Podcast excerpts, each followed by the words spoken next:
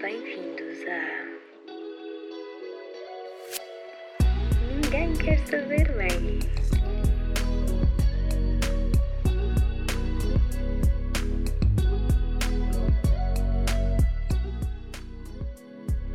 Bons dias, maldinha. Boas tardes ou boas noites. Como estão? Está tudo bem com vocês? Espero que sim. Estou com um espirro preso. Calmem. Sejam bem-vindos a um Ninguém Quer Saber Maggie. Hoje estamos acompanhados pelo meu querido gato, que de todas as vezes que eu vou começar a gravar, ele pensa que é uma ótima ideia começar a miar na parte de fora do quarto e pronto, eu lá o tenho que deixar entrar. Deixem-me só aqui ajustar-me às preferências do meu gato. Portanto, para hoje eu escolhi dois temas: amor próprio e popularidade. Eu podia-vos dizer aqui que estive a pensar muito no tema e que fez, fiz um clique e andei a pensar sobre isto e tudo. Mas não, ontem à noite entrei em pânico porque pensei: oh meu Deus, tenho a oportunidade de gravá-lo amanhã, portanto vou gravá-lo. Que carraia que eu vou falar lá. E pronto, decidi-me em amor próprio e popularidade. É uma coisa que todos devíamos ter, mas não temos. Porquê? Porque o mundo é uma merda. Não, estou a brincar. Amor próprio. Tipo, há tantas vertentes no amor próprio. E é uma cena que eu acho que nos devia ser ensinada de certa forma. Imaginem, não precisavam de nos dizer tipo: Ah, vocês têm que. Prontos, ter amor próprio. Uh, não, não nos precisavam dizer isso, mas imaginem podiam-nos dar as estratégias necessárias para nós sabermos lidar com os nossos sentimentos, com as nossas inseguranças, porque eu acho que é uma coisa que todos temos. E, yeah, e tipo, não é justo todos passarmos por esta parte de, de nos questionarmos a nós mesmos e quem nós somos e como viemos ao mundo, só por estarmos a olhar para outras pessoas e porque o ideal da sociedade é tal. Este tema também me interessa imenso porque eu ando a tratar dele em dois trabalhos, kind of. Tratei dele em dois trabalhos. Uh, brevemente. E tive a ver, não só da parte do homem como da parte da mulher. Há tantas mínimas coisas que nos vão sendo incutidas aos poucos durante toda a nossa vida, pela sociedade, por aquilo que vemos, que sem nós notarmos começam a, a moldar a nossa mente e as inseguranças que nós temos e as nossas expectativas para nós mesmos, estamos a chegar a um ponto melhor em que já é mais aceitável, mais aceitável todos os tipos de corpos e já se começa a validar corpos saudáveis, porque eu sou daquelas pessoas que não acredita que nós devemos promover a obesidade e uma rapariga ser demasiado magra, porque isso não são bodes. Uh, Ouviram? A partir de agora, vós sois todos bodes. Uh, mas calma, o que é que eu estava a dizer? Ok. Porque realmente nós não devemos promover isso, porque isso não é saudável. É ok nós normalizarmos que existem esses corpos, no entanto, acho melhor promovermos esses corpos saudáveis, porque existe muita gente que é obesa, mas está a trabalhar em si para ser saudável e pode não conseguir diminuir muito peso e manter a forma. Ou mesmo o contrário. Agora, como chegar a este tipo amor próprio? Tipo, acho que eu ainda tenho muito trabalho para fazer na minha parte de amor próprio, porque eu tenho tanta insegurança e eu comparo-me tanto às outras pessoas que quando eu fiz o meu retiro das redes sociais, a coisa que eu mais notei foi a minha confiança no meu corpo e na minha aparência. Houve ali um aumento e eu estava tão confiante em mim mesma porque eu parei de ter os motivos e as. Não tinha à minha frente as coisas que me faziam comparar-me a outras pessoas. E foi, acho que foi também por essa parte que eu decidi apagar a conta principal. Aquilo que eu via lá e as pessoas que eu seguia não eram as melhores para a minha saúde mental, nem para a minha saúde física, porque faziam com que eu quisesse, com que eu, quando comesse, me sentisse culpada. Calmem, temos um gato a entrar, porque hoje estamos acompanhados por um querido gato como sempre. Ahm, pronto, e, e acho que o que nós não percebemos é, são essas pequenas coisas que aos poucos é como, tipo, é como aquela frase diz: a água mole em pedra dura, tanto bate até que fura. É tipo, se todos os dias nos disserem que nós somos feios, nós eventualmente vamos acreditar que nós somos feios. E eu acho que isso é horrível. Tipo, acho que a sociedade molda-nos tão mal para estas coisas e arrasa com a nossa confiança e arrasa com a nossa forma de estar no mundo. E as minhas soluções para toda esta coisa do amor próprio são bastante simples. Eu faço aquela típica estratégia do fake it until you make it. Porque pelo menos para mim resulta. Se eu me arranjar, me puser o que eu considero bonita, se eu meter uma roupa gira que acentua as partes do meu corpo que eu gosto, e se eu me virar para o espelho e ignorar as minhas falhas e focar-me, uh, eu estou gira naquela parte. Tô, tipo, hoje estou-me a sentir naquela parte. E não me tentar focar nas falhas em vez de ser nas, nas, nas coisas boas, sei lá. Uh, resulta. E isso é a coisa mais clichê que eu alguma vez vi. Ou ouvi. Porquê? Porque imagina. Clichês são o quê? São pessoas que romantizaram, romantizaram a sua vida. Que simplesmente pegaram em coisas ordinárias. Ordinárias. Eu odeio esta palavra porque nunca sei se a estou a usar bem. Portanto, pegaram em coisas simples da vida que não têm qualquer sentido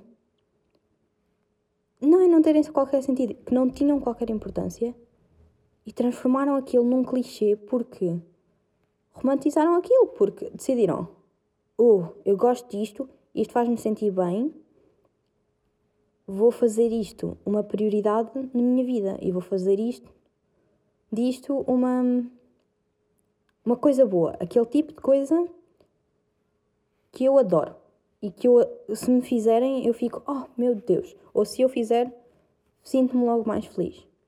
Estupidamente, resulta! Nós conseguimos enganar o nosso cérebro a pensar que uma coisa tão simples pode nos trazer tanta felicidade. Por exemplo, deixa-me pensar, calma.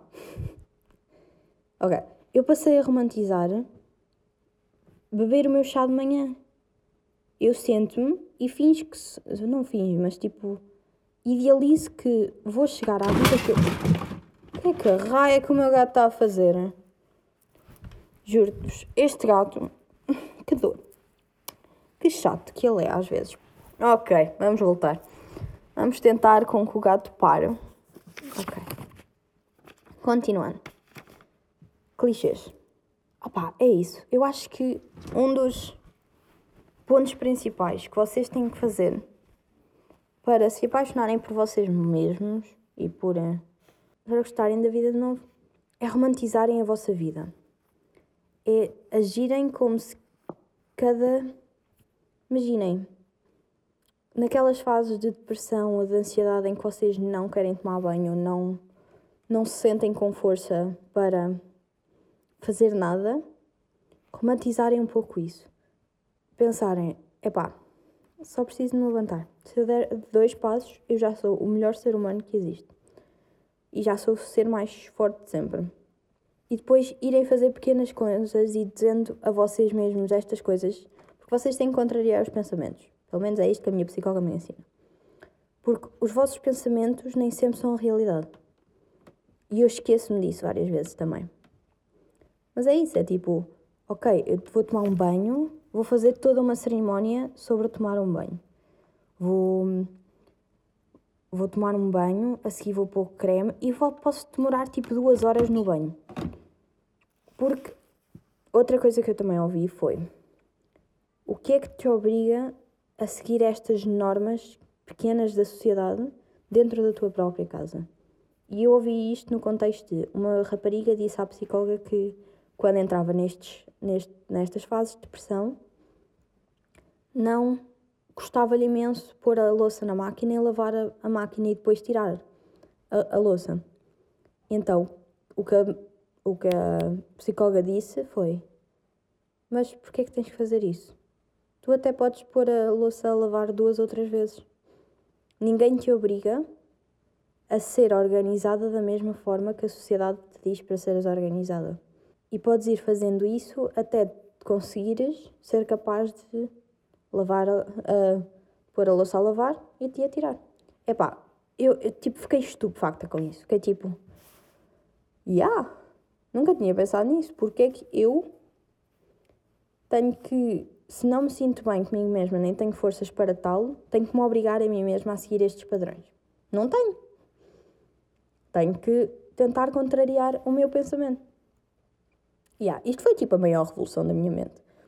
Nesse dia eu fiquei, uau! Tipo, fiquei estupefacta a pensar em todas as coisas que eu faço que simplesmente é porque me ensinaram, ah, isto é como se faz. Mas não, tipo, tu fazes as coisas como quiseres, puto.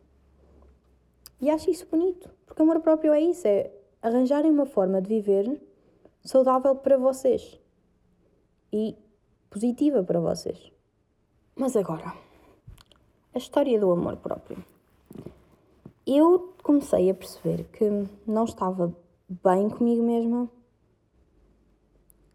desde, sei lá, desde pequena. Acho que sempre senti tipo essa parte de não, eu não estou bem comigo mesma porque eu não sou aquilo que as pessoas idealizam. E acho que isso vem muito da popularidade.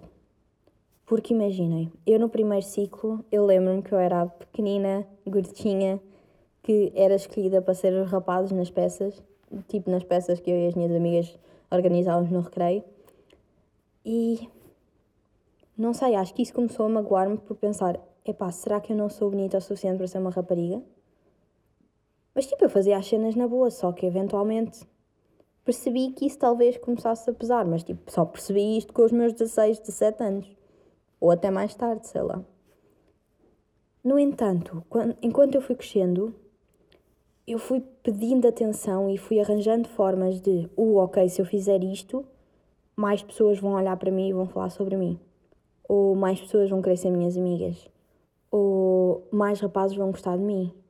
E então fazia essas coisas. Eu era aquela pita, sei lá, eu era aquela rapariga que fazia certas coisas simplesmente pela atenção. O que é tão estúpido por amor à santa? E agora que eu penso nisso, tipo, já, yeah, houve realmente cenas que eu mantia perto de mim porque me davam atenção e porque me, me faziam alcançar mais facilmente esta ideia de que se eu for popular, eu tenho sucesso, o que significa que já, yeah, su tenho sucesso. Tipo, as pessoas falam sobre mim ou são minhas amigas e para mim isso era sucesso até aos meus 16 anos, ah, 17, talvez 18. Eu considerava isso, tipo, essa conexão entre popularidade e sucesso estava constantemente na minha cabeça. E isso afetou-me tanto na confiança, porque eu lembro-me que no décimo ano, opá, não é para me gabar e tal, mas eu era bué popular pelas razões totalmente erradas. Porque comia muitos gajos ou porque, epá, ia a festas e metia conversa com todos ou com todas. Por tantas razões diferentes eu era popular, entre aspas, e porque me acharam, achavam boa e então eu fazia de propósito para ir por esses corredores só para ver tal pessoa, epá, era ridículo. E depois, quando mudei para Lisboa, não tinha quase amigos nenhums. E foi aí que eu vi tipo uma mudança na minha, na minha confiança e também na minha personalidade, porque eu fiz aqui tipo um switch de personalidade, basicamente, até voltar a entrar na faculdade, no qual eu me eu moldei às novas pessoas que eu estava a conhecer, basicamente.